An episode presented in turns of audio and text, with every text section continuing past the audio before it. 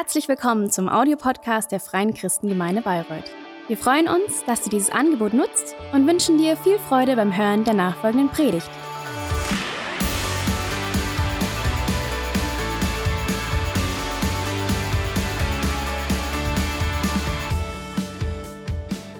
Ich möchte zu Beginn euch erstmal einen gesegneten Sonntagmorgen wünschen. Herzlich willkommen. Und als zweites dann, wie es in der Welt üblich ist, einen Werbeblock einstreuen. Deswegen habe ich auch heute keinen äh, Jackett oder sowas, sondern ein T-Shirt an. Vielleicht habt ihr es mitbekommen, schon seit einiger Zeit stehen da rechts und links nach dem Gottesdienst Menschen, die im Glauben ganz tief verwurzelt sind und die anbieten, wenn du möchtest, dann bete ich für dich.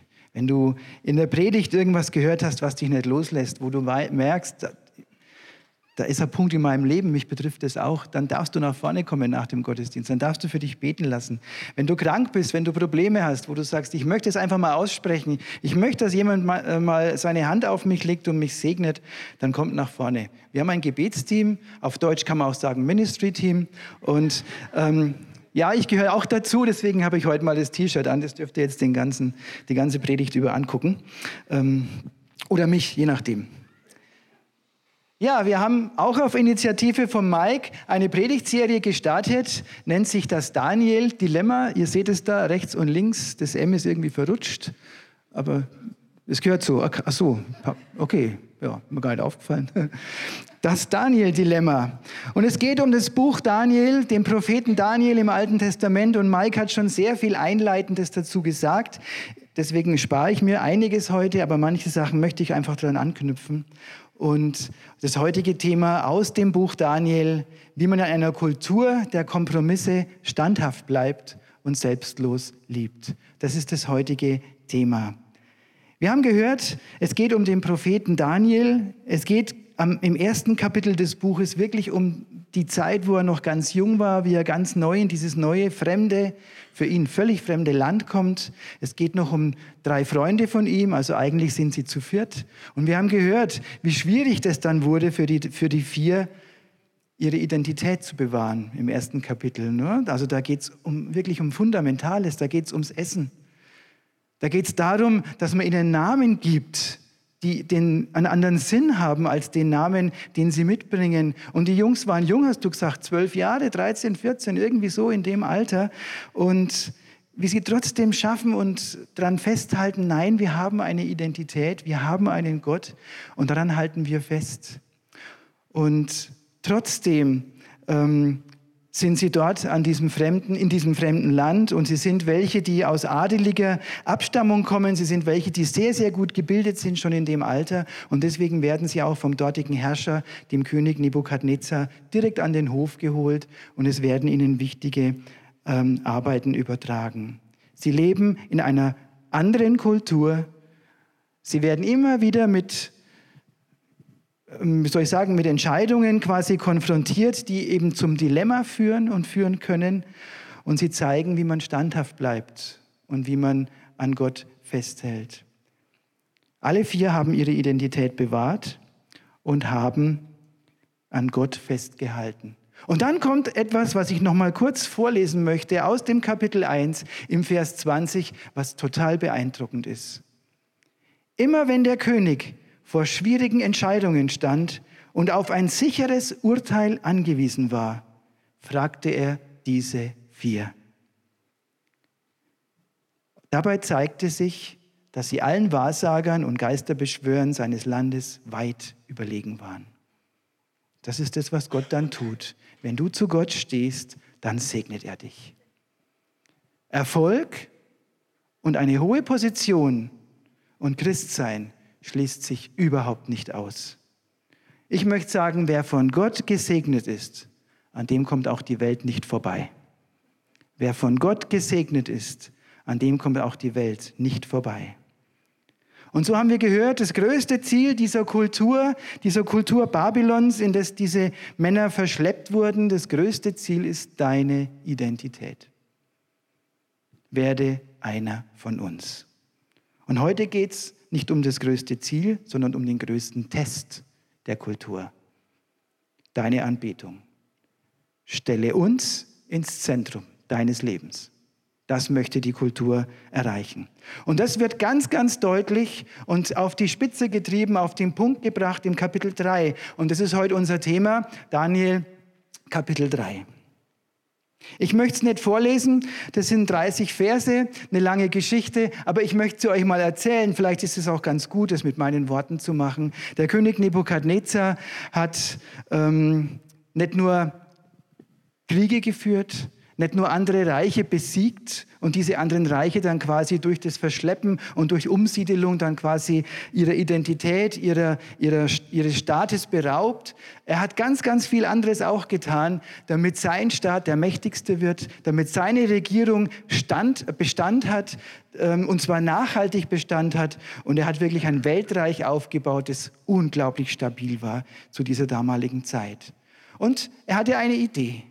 Er hatte eine wunderbare Hauptstadt, Babylon, in der Provinz Babylon. Und diese Hauptstadt, ich weiß gar nicht, ob ihr es wisst, die war gewaltig. Sein Palast war gewaltig. Und ein Teil seines Palastes war eins der sieben Weltwunder der Antike. Wusstet ihr das? Die hängenden Gärten von Babylon ist eins der sieben Weltwunder.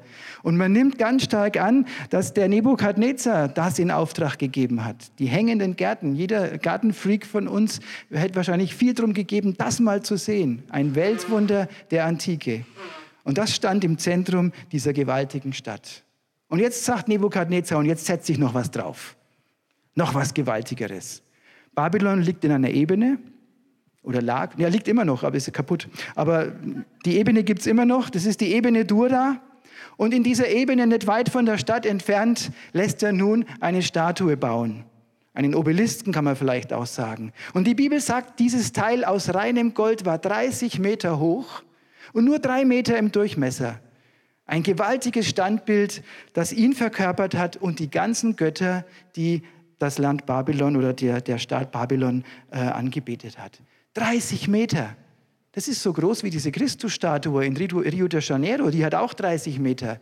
Wenn wir die berühmte Stadtkirche Bayreuths anschauen, diese Türme, die haben gerade mal 55 Meter. Das Ding war gewaltig. Und dann natürlich schlauerweise nicht irgendwo in Hügelland oder so, sondern auf einer Ebene. Und dann wirkt es noch gewaltiger. Und da stand nun dieser goldene Obelisk. Da ist ein Bild von dem Ding. Das hat mal jemand gemalt. Ich weiß gar nicht, wer es war. Aber so kann man sich das vorstellen. Tausende, Hunderte von Leuten und dann dieser Obelisk. Und dann lädt Nebukadnezar alle Menschen aus seinem Staat ein, die irgendwie Rang und Namen haben. Beamte, Regierungsbeamte, Militärs, Würdenträger, Heutzutage wird man auch die Größen aus der Wirtschaft mit einladen. Ich weiß gar nicht, wie das damals war. Hat er alle eingeladen. Und dann steht extra da, alle ausländischen Würdenträger, die in seinem Staat äh, Dienst hatten oder einen Dienst übernommen hatten, die in, seinem, ähm, in seiner Gefolgschaft standen, die hat er alle eingeladen. Und dann muss es ungefähr so ausgesehen haben wie auf dem Bild hier. Da waren ganz, ganz viele Menschen. Alles Menschen, die eine Stellung hatten in seinem Reich. Und dann sagt er, ich habe da eine Kapelle eingeladen, Lobpreisband oder so. Und wenn die die Hymne des Staates spielen, dann dürft ihr alle niederfallen und dieses Ding anbeten. Dann dürft ihr alle niederfallen und dieses Ding anbeten. Es steht für mich als Gott König, es steht für die Götter des Staates Babylon. Wer nicht niederfällt und dieses Standbild anbetet, der sollte in den Feuerofen geworfen werden. Der Feuerofen ist ganz logisch, weil wenn man so ein Riesending aus Gold gießt, ja, dann braucht man einen Schmelzofen. Der stand wahrscheinlich nebendran. Und wisst ihr, kennt ihr den, den, den Schmelzpunkt von Gold? Weißt, wisst ihr, wie, wie, wie viel Grad man braucht, damit Gold flüssig wird? Ich wusste es auch nicht, also ihr müsst es nicht wissen. 1064 Grad Celsius. Bei 1064 Grad Celsius würde mein Ehering schmelzen. Der von der Andrea auch. Was für eine gewaltige Szene. Was für ein kluger Schritt dieses Königs. So kann man seine Macht festigen. So kann man seine Stellung ausbauen. So kann man sicherstellen, dass auch die hohen Beamten der besiegten Völker mitmachen, dabei bleiben und einfach nur begeistert sind, weil darum geht's. Seid begeistert von unserem Staat, von unserem Land, seid begeistert von dem, was, was wir schaffen können. Macht mit, ordnet euch unter und betet mich und unsere Götter an. Der Daniel hatte Glück der war nicht eingeladen. Warum auch immer, von ihm, äh, weiß nicht, vielleicht hat er keine Zeit gehabt oder er war krank oder er war auf Auslandsreise. Keine Ahnung, aber seine drei Freunde, die waren eingeladen. Schadrach, Meshach und Abednego, das waren ihre neuen Namen, die waren eingeladen zu dieser gewaltigen Superfeier. Ich nehme mal an, dass das wahrscheinlich die größte Party der Antike war. Es ist gerade mal 2600 Jahre her und es war einfach gewaltig. Und dann kommt ein Augenblick, Wahrscheinlich waren alle ruhig, alle still und dann erschallt diese Hymne. Und dann fallen Tausende von Menschen auf ihre Knie und werfen sich in den Staub. Und drei bleiben stehen. Drei bleiben stehen. Und natürlich werden die drei sofort beim König verpetzt. Also überall gibt es solche Petzen. Äh, nicht nur in der Schule oder bei den Geschwistern, sondern auch da. Und dann stehen die drei Freunde wahrscheinlich hingeschleppt, ne, so. weiß nicht, ob sie schon irgendwie in Handschellen waren, auf jeden Fall geschleppt vor den König und dann stehen diese drei jungen Menschen vor dem mächtigsten Mann der Welt. Also Nebukadnezar ist so eine Mischung aus Trump, Putin, Erdogan, wie sie alle heißen. Und vor diesem stehen die jetzt nun. Und man merkt, wenn man die Bibel liest, lest es mal nach im Daniel Kapitel 3, das war dem Nebukadnezar unangenehm, weil die drei, die waren ihm so wichtig. Und jetzt macht er was, was eigentlich ja, nicht stringent war, was, eigentlich nicht, was ich auch nicht erwartet, äh, erwartet hätte oder auch nicht erwarten würde. Er gibt ihm eine zweite Chance. Möglicherweise ist es in dem Trubel untergegangen, was ich befohlen habe.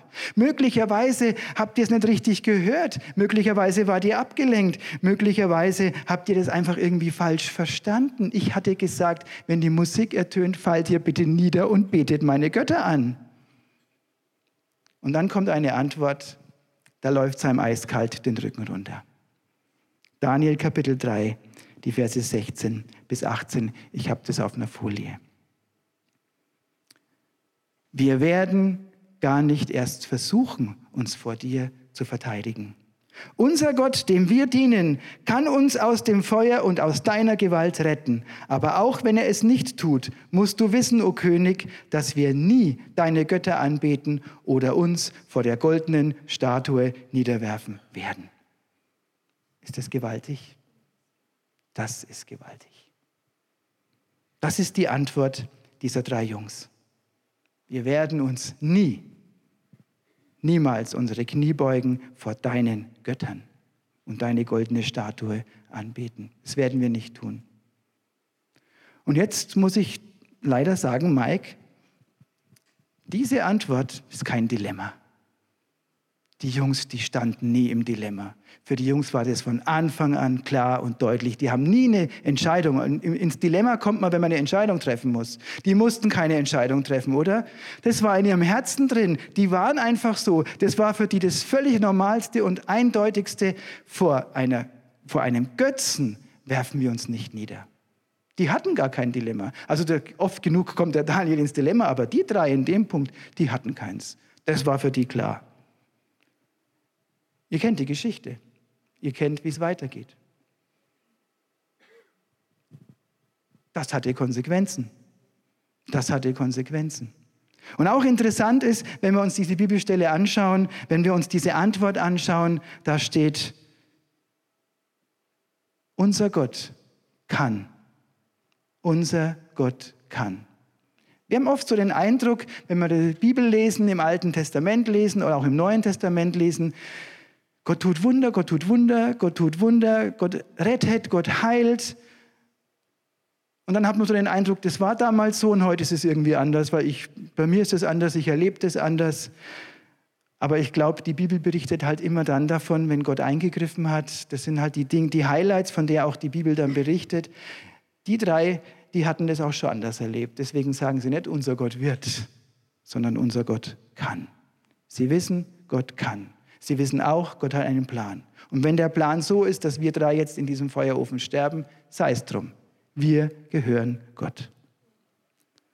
Ja, und dann hat er Nebukadnezar, der war dann richtig sauer. Das kann man sich vorstellen. Nicht nur sauer im Sinne eines Herrschers, sondern gekränkt auch als Mensch. Und in dieser Kränkung hat er befohlen, diesen Feuerofen nicht auf 1064 Grad hochzuheizen, sondern ich glaube siebenmal heißer oder so steht da. Also ich weiß gar nicht, was das dann für Temperaturen sind. Unglaublich, eine Gluthitze. Und die drei werden da reingeworfen. Und dann heißt sogar die, die die drei reingeworfen haben, die sind im Ofen zu nahe gekommen, die haben die Hitze nicht überlebt, die sind gestorben. Und dann schaut er dahinter, Nebukadnezar, weil er halt einfach auch, wie gesagt, er hat die drei sehr geschätzt. Das waren ja wichtige Ratgeber für ihn. Und dann schaut er so hin, das Herz hat ihm sicher geblutet auf der einen Seite, aber er konnte nicht anders auf der anderen Seite. Und dann sieht er die drei und noch einen vierten, wie sie da in dem Glutofen umherwandern, umherspazieren. Und er ist völlig geschockt. Ruft die drei dann wieder heraus. Und das Einzige, was verbrannt war, das waren die Fesseln. Es heißt in der Bibel, die haben nicht mal nach Rauch gestunken. Ein gewaltiges Wunder. Und das muss man jetzt vorlesen, weil das ist das Resultat. Das hat ja ein Resultat. Das Resultat ist, dass Nebukadnezar vor sein ganzes Volk hintritt und einen neuen Befehl erlässt. Und Nebukadnezar, der König, der noch ein paar Minuten vorher wollte, dass sein Standbild angebetet wird, sagt, Gelobt sei der Gott von Schadrach, Meshach und Abednego. Er hat seinen Engel gesandt, um diese Männer zu retten, die ihm dienen und sich auf ihn verlassen. Sie haben mein Gebot übertreten und ihr Leben aufs Spiel gesetzt, weil sie keinen anderen Gott anbeten und verehren wollten. Deshalb erlasse ich einen Befehl für alle Völker und Länder, gleich welcher Sprache.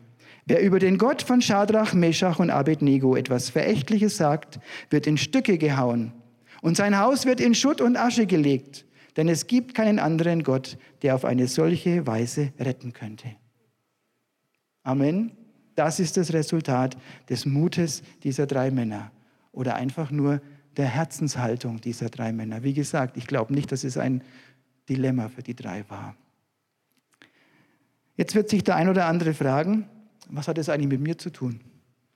Was hat das mit mir zu tun? Kann man sich wirklich fragen, ich habe mich das auch gefragt, ich predige mir selber heute Morgen, ich habe mich das auch gefragt. Wir haben am Donnerstag, glaube ich, ist es diese Woche, haben wir den 3. Oktober, ein Staatsfeiertag, der auch verordnet ist vom Staat, dass wir da feiern sollen. Und ich habe nicht gehört, dass die Frau Merkel in der Nähe von Berlin eine Statue aufgestellt hat, die wir dann anbeten sollen. Hat sie nicht gemacht. Also ist für mich eigentlich jetzt wie soll ich die Verbindung herstellen zu, der, zu dem Erlebnis damals? Was hat diese Geschichte mit mir heute zu tun? Zwei Dinge zunächst mal. Zum einen gibt es durchaus auch heute Länder und Staaten, die so etwas von Menschen verlangen. Es ist vor einigen Jahren von Open Doors, einer Hilfsorganisation, die sich für verfolgte Christen einsetzt, berichtet worden, dass acht Christen in Nordkorea ermordet wurden auf grausamste Art und Weise, weil sie ihrem Glauben nicht abschwören wollten. Das gibt es also auch heute. Und zum anderen hat Mike schon letztes Mal gesagt, die, auch diese historischen Kapitel aus dem Daniel-Buch, die ersten sieben Kapitel, die sind nicht nur historisch, was Daniel und seinen Freunden passiert ist, sondern das ist eine Prophetie. Das wird wieder so sein. Und wer in die Offenbarung reinschaut, der wird es feststellen. Das wird genau so wieder sein. Die Menschen werden sich ihre Knie beugen müssen, sich niederwerfen müssen vor irgendwelchen Götzen, die dann der Antichrist oder wer auch immer ähm, propagiert. Die Christen werden das nicht tun. Und was hat diese Geschichte jetzt mit mir persönlich im heutigen westlichen Kulturkreis zu tun, mit Meinungsfreiheit und Religionsfreiheit? Damit sind wir beim ersten Punkt. Also jetzt fängt die Predigt an. Was ist eigentlich Anbetung? Was wird da verlangt? Was ist Anbetung? Anbetung ist die Reaktion auf das, was du am allermeisten liebst. Die Reaktion auf das, was du am allermeisten liebst. Das ist Anbetung. Und das hat der Nebukadnezar von seinem Volk verlangt. Sie sollten die Nation, die Götter und ihn natürlich am allermeisten lieben. Das sollte im Zentrum ihres Lebens stehen. Und heutzutage in unserer Gesellschaft ist es viel subtiler. Der Feind will genau das Gleiche. Wir sollen auf gar keinen Fall Gott am allermeisten lieben. Und er wird alles dafür tun, dass wir das auch nicht tun, aber er hat andere Mittel. Weil er festgestellt hat, wenn ich die Menschen, die Christen vor so eine Entscheidung stelle wie die drei damals, dann sind die gar nicht im Dilemma, sondern ähm, die, haben, ähm, die, die werden ihrem Glauben nicht abschwören. Und deswegen macht er das heute viel subtiler. Anbetung ist das, was deine Reaktion darauf ist, was du am allermeisten liebst. Das, was für dich das Wichtigste ist. Das, was du am meisten begehrst und was du am meisten brauchst oder wem du am meisten gehorchst, ohne dass du eigentlich gar nicht leben möchtest oder nicht leben kannst oder nicht leben willst. Was Ausdruck deines ganzen Lebens ist, das ist Anbetung. Wir haben es heute Morgen im, in, im Gebet schon mal kurz angesprochen. Es gibt einen äh, Prediger, einen baptistischen Prediger, der hat einmal gesagt, das war John Piper, der hat einmal gesagt, Anbetung ist nicht ein sichtbarer Akt. Sie ist eine Herzensangelegenheit. Es geht darum, was ist in deinem Herzen. Gott mehr zu schätzen als alle Schätze dieser Welt. Oder Gott mehr zu lieben als alles, was liebenswert ist. Gott mehr zu genießen als alles, was genussbringend ist. Gott mehr zu bewundern als alles, was bewundernswert ist. Und Gott mehr zu fürchten als alles, was ehrfurchtsgebietend ist. Gott einfach mehr zu begehren als alles, was begehrenswert ist. Und deshalb müssen wir uns heute die Frage stellen, was ist in meinem Herzen das Allerwichtigste? Was ist in meinem Herzen das Zweitwichtigste? Und das Drittwichtigste, was ist in meinem Herzen wirklich drin? Wo ist die Quelle meiner Freude? Was muss passiert sein am Abend eines Tages, dass ich sage, hey, heute war es super? Wo ist die Quelle deiner Sicherheit? Was betest du an? Was bete ich an? Denn eines ist sicher, das musst du wissen und das muss ich wissen, was immer dir im Herzen wichtig ist, das wirst du anbeten. Du wirst deine Zeit dafür opfern. Du wirst dein Geld dafür opfern. Du wirst deine Gesundheit dafür opfern. Und manch einer opfert sein Leben dafür. Das ist Anbetung. Und irgendetwas beten wir alle an. Es geht gar nicht anders. Irgendwas beten wir alle an. Und das wäre so der zweite Punkt, einfach mal zu überlegen, was wird denn heutzutage alles angebetet? Ähm, was ist denn bei den Menschen da ähm, das, was sie anbeten in unserer heutigen Zeit, vielleicht auch in unserer Kultur? Und ich habe mal ein Symbol mitgebracht, das wäre so das eine Bildchen da. Ja, das ist sowas. Also ich möchte jetzt niemanden schlecht machen, ich möchte mich auch nicht über andere äh, Religionen oder Götter auslassen. Ich möchte das mal als Symbol benutzen. Es ist ein Symbol für etwas, was angebetet wird. Da gibt es ganz, ganz viel, was angebetet wird. In unserer Gesellschaft, in unserer Kultur. Wenn wir so in die Kulturen hineinschauen, stellen wir fest, fast alle Kulturen sind viel Götterkulturen. Also es gibt verschiedenste Dinge, die angebetet werden. Äh, alles Mögliche, ähm, auch zum Teil gleichzeitig, wird angebetet. Das ist auch bei uns in unserer westlichen Kultur nicht anders. Auch dieses Beispiel hier wird in unserer Kultur durchaus auch angebetet. Wir haben hier einige Werke in Indien, die wir als Gemeinde nicht nur finanziell, sondern wirklich auch tatkräftig, soweit es halt geht, unterstützen. Und ich durfte auch schon zweimal in Indien sein und da wird man jeden Tag mit Götzen konfrontiert. Egal, ob du ins Restaurant gehst oder ins Taxi einsteigst, da sind irgendwelche Götzen. Der da, andere, gibt so einen komischen Elefanten, der da häufig auftaucht, ich weiß gar nicht, wie der heißt.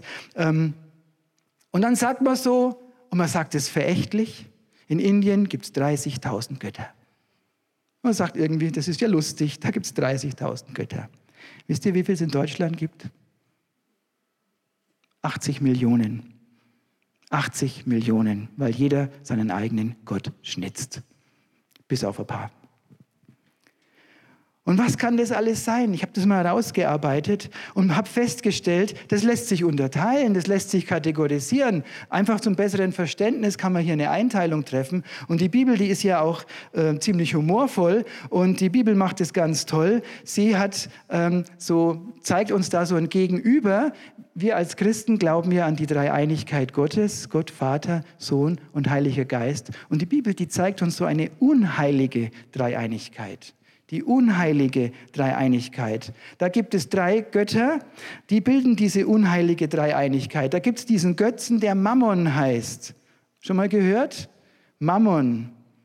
Dieser, Götz, dieser, dieser Götze, dieser Gott, der steht für Geld, der steht für Besitz, der steht für Reichtum, der steht für Gier nach materiellen Dingen. Mammon heißt der. Und dieser Mammon, der taucht auch im Neuen Testament auf. Und dieser Mammon ist ein Götze, den gibt es schon durchgängig.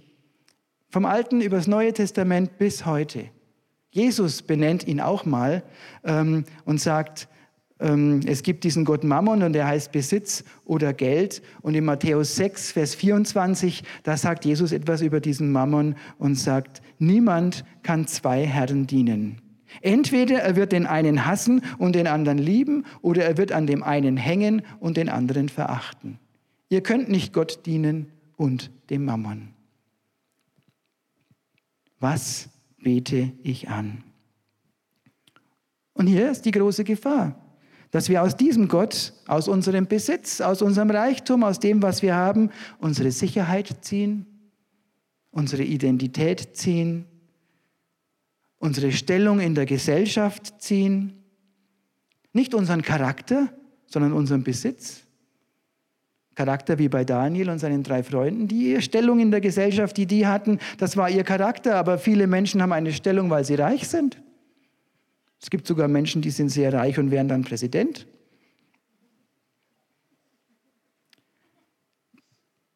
Wofür leben wir? Was ist unser Inhalt? Woraus ziehen wir Gesundheit? Ähm, nee, andersrum. Ähm, was opfern wir oder was opfere ich für diesen Mammon. Und da gibt es Menschen, die opfern dafür ihre Gesundheit, die opfern dafür ihre Zeit, die opfern dafür ihren Schlaf. Und Jesus sagt, wenn ihr so lebt, könnt ihr Gott nicht dienen. Merken wir was? Viel subtiler wird von uns heute verlangt, etwas anzubeten.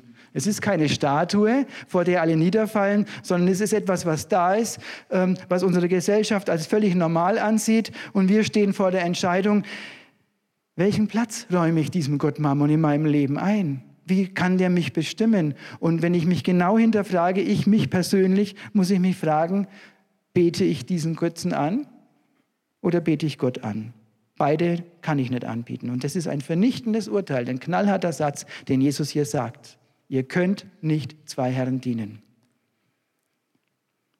Und dann gibt es diesen zweiten Gott, dieser unheiligen Dreieinigkeit. Das ist der Gott Baal. Das ist euch sicher auch schon mal begegnet in eurem Bibelstudium im Alten Testament, dass Völker um Israel herum diesen Gott Baal angebetet haben.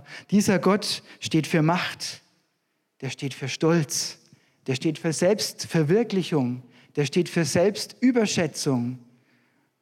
Baal heißt, ich brauche niemand. Persönlicher Erfolg, beruflicher Erfolg, das ist das, was Baal verkörpert. Was tun wir nicht alles? Was opfern wir nicht alles, um diesem Gott Erfolg nachzueifern? Wiederum Geld, wiederum Gesundheit und wiederum ganz viel Zeit. Da arbeitet man 50, 60 Stunden in der Woche, nur dass einmal der Chef auf die Schulter klopft oder vielleicht eine Gehaltserhöhung verspricht, damit ich auf der Karriere leider noch einen Schritt nach oben komme. Aber wenn ein Gottesdienst zwei Stunden dauert, dann ist es zu viel. Dann ist es zu lange. Und Jesus sagt, niemand kann zwei Herren dienen. Baal heißt auch Beliebtheit. Was tun wir nicht alles, um beliebt zu sein? Alle mögen mich. Wenn ich diesem Gott nacheifere, auch dann wird es schwierig, die Wege mit Gott zu gehen. Gerade solche Wege mit Gott zu gehen, wo andere sagen, das ist jetzt aber komisch. Das kann ich jetzt aber nicht nachvollziehen. Das ist doch total übertrieben. Das kann doch nicht sein, dass Gott das von dir verlangt. Das ist doch in der heutigen Zeit nicht mehr Christsein. Baal heißt auch Aussehen. Ich meine, ich habe jetzt nicht das Problem, weil ich sehe gut aus, aber viele andere, die haben, die, die müssen sich operieren lassen, damit sie gut aussehen. Dann gibt es welche, die gehen ins Fitnessstudio stundenlang, damit sie solche Muskeln haben wie ich. Ja. Es gibt Cremes, es gibt Mittelchen, die man nutzen kann, einfach nur um gut auszusehen. Man kann stundenlang nachrecherchieren, welche Ernährung denn gesund für mich ist, damit ich noch besser aussehe. Und was wird dafür geopfert? Wiederum Geld, Zeit, Gesundheit und so weiter. Was oder wen bete ich an? Was ist mir wirklich wichtig? Oder wie John Piper sagt, was ist wirklich eine Herzensangelegenheit von mir? Und dann gibt es noch den dritten Gott, das ist eine Göttin. Das ist die Aschera die steht für Lust, die steht für Gier, die steht für Vergnügen, die steht für Ausschweifung, die steht für Partys ohne Ende, die steht für Drogen, die steht einfach nur für Feiern und alles andere zu vergessen. Was opfern wir dieser Göttin? Was opfern Menschen dieser Göttin? Das ist wieder genau das Gleiche. Ganz viel Zeit, ganz viel Geld, unter Umständen die Gesundheit und wenn ich zu tief reinrutsche, dann meine, mein ganzes Leben. Ihr habt es gemerkt, gell? Irgendwie kann alles zum Götzen werden. Der Mike hat letzte Woche gesagt, womit du dich in der letzten Woche am meisten beschäftigt hast, das ist dein Götze. Ne? So ähnlich hast du das ausgedrückt. Ähm, das ist zwar knallhart, aber wir müssen uns einfach mal hinterfragen. Und ich habe das einfach auch mal gemacht. Ich habe das hinterfragt. Und gestern Nachmittag habe ich rein zufällig, also wirklich rein zufällig, ein Radio eingeschalten ähm, und da war Fußball.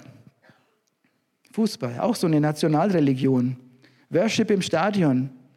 Wenn wir mal so begeistert von Jesus sind wie die äh, Fans über ein Tor ihrer Mannschaft, dann würden uns alle einen Vogel zeigen, würden uns in die nächste Psychiatrie einweisen. Aber im Stadion ist es völlig normal. Es gibt so viel, was zum Götzen werden kann. Social Media.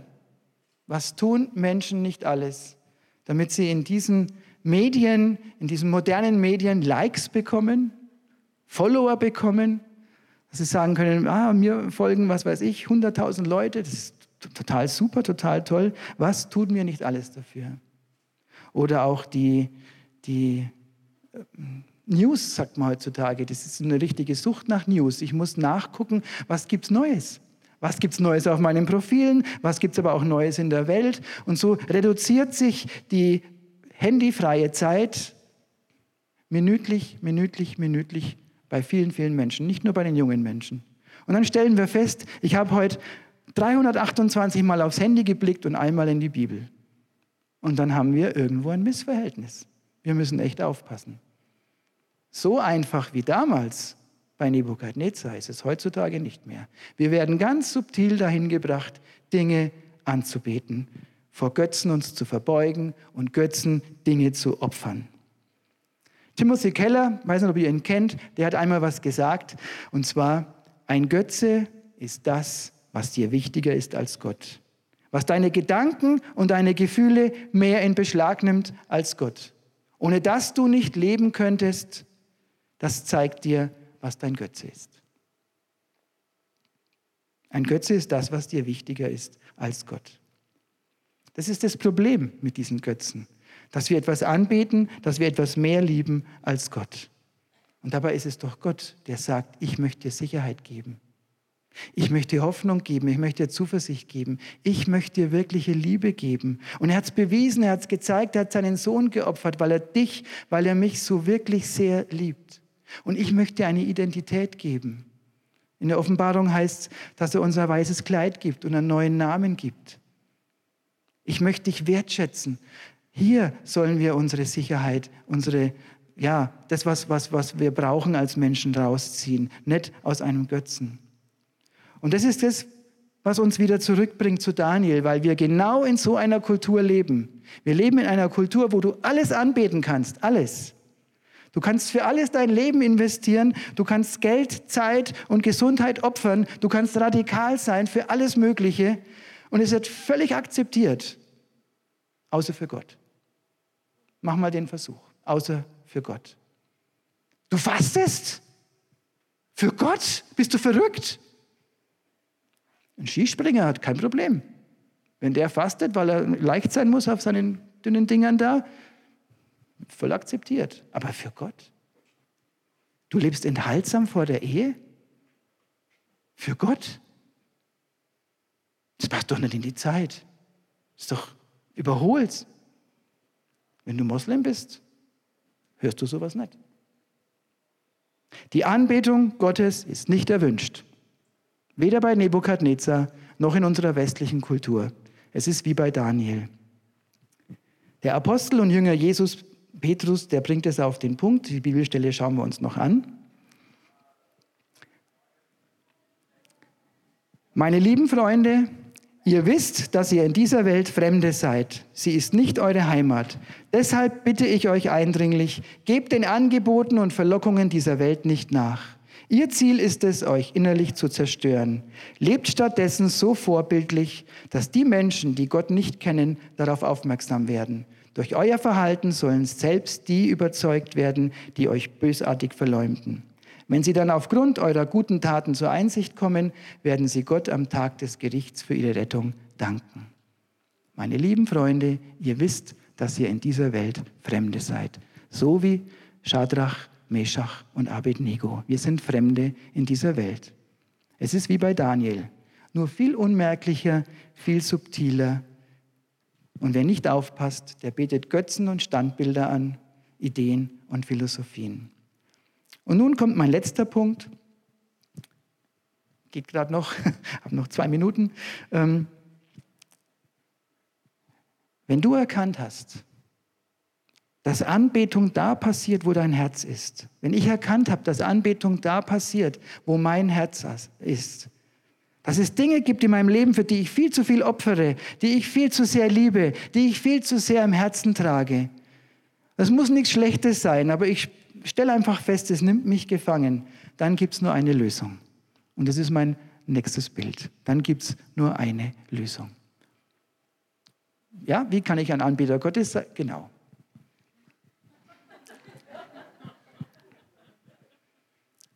Entferne aus deinem Leben was dir wichtiger ist als Gott. Es ist knallhart, ich weiß es, aber tu's. Es ist nicht die Frage, ob du es erkannt hast. Es ist die Frage, ob du es tust. Entferne aus deinem Leben, was dir wichtiger ist als Gott. Es fordert heraus. Vielleicht kommt die Andrea nach vorne und begleitet uns auf dem Keyboard. Das ist meine liebe Frau.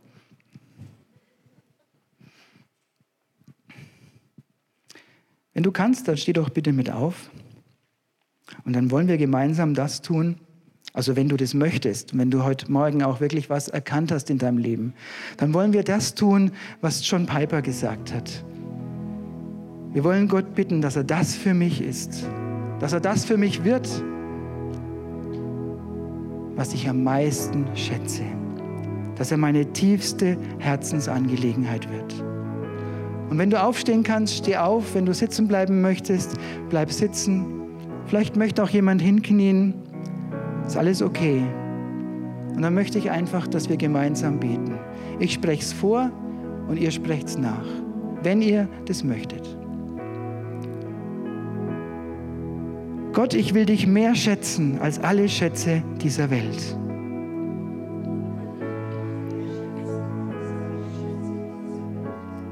Gott, ich will dich mehr lieben als alles, was liebenswert ist.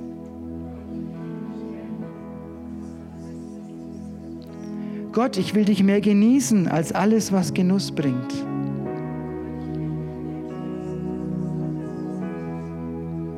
Gott, ich will dich mehr bewundern als alles, was bewundernswert ist.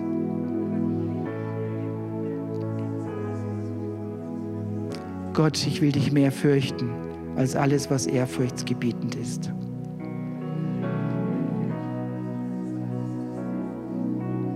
Gott, ich will dich mehr begehren als alles, was begehrenswert ist.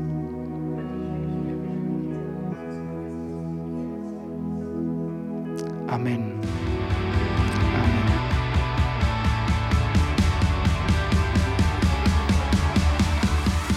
Hat dir die Predigt gefallen? Gerne kannst du sie mit Freunden teilen oder uns einen kurzen Kommentar hinterlassen. Noch mehr würden wir uns aber freuen, dich persönlich kennenzulernen. Du bist herzlich eingeladen, einen unserer Gottesdienste am Sonntag zu besuchen. Alle Infos findest du unter www.fcg-bayreuth.de. Dort kannst du uns auch eine persönliche Nachricht schreiben, wenn du mehr über ein Leben mit Jesus erfahren möchtest oder andere Fragen zum christlichen Glauben hast. Bis zum nächsten Mal. Ade!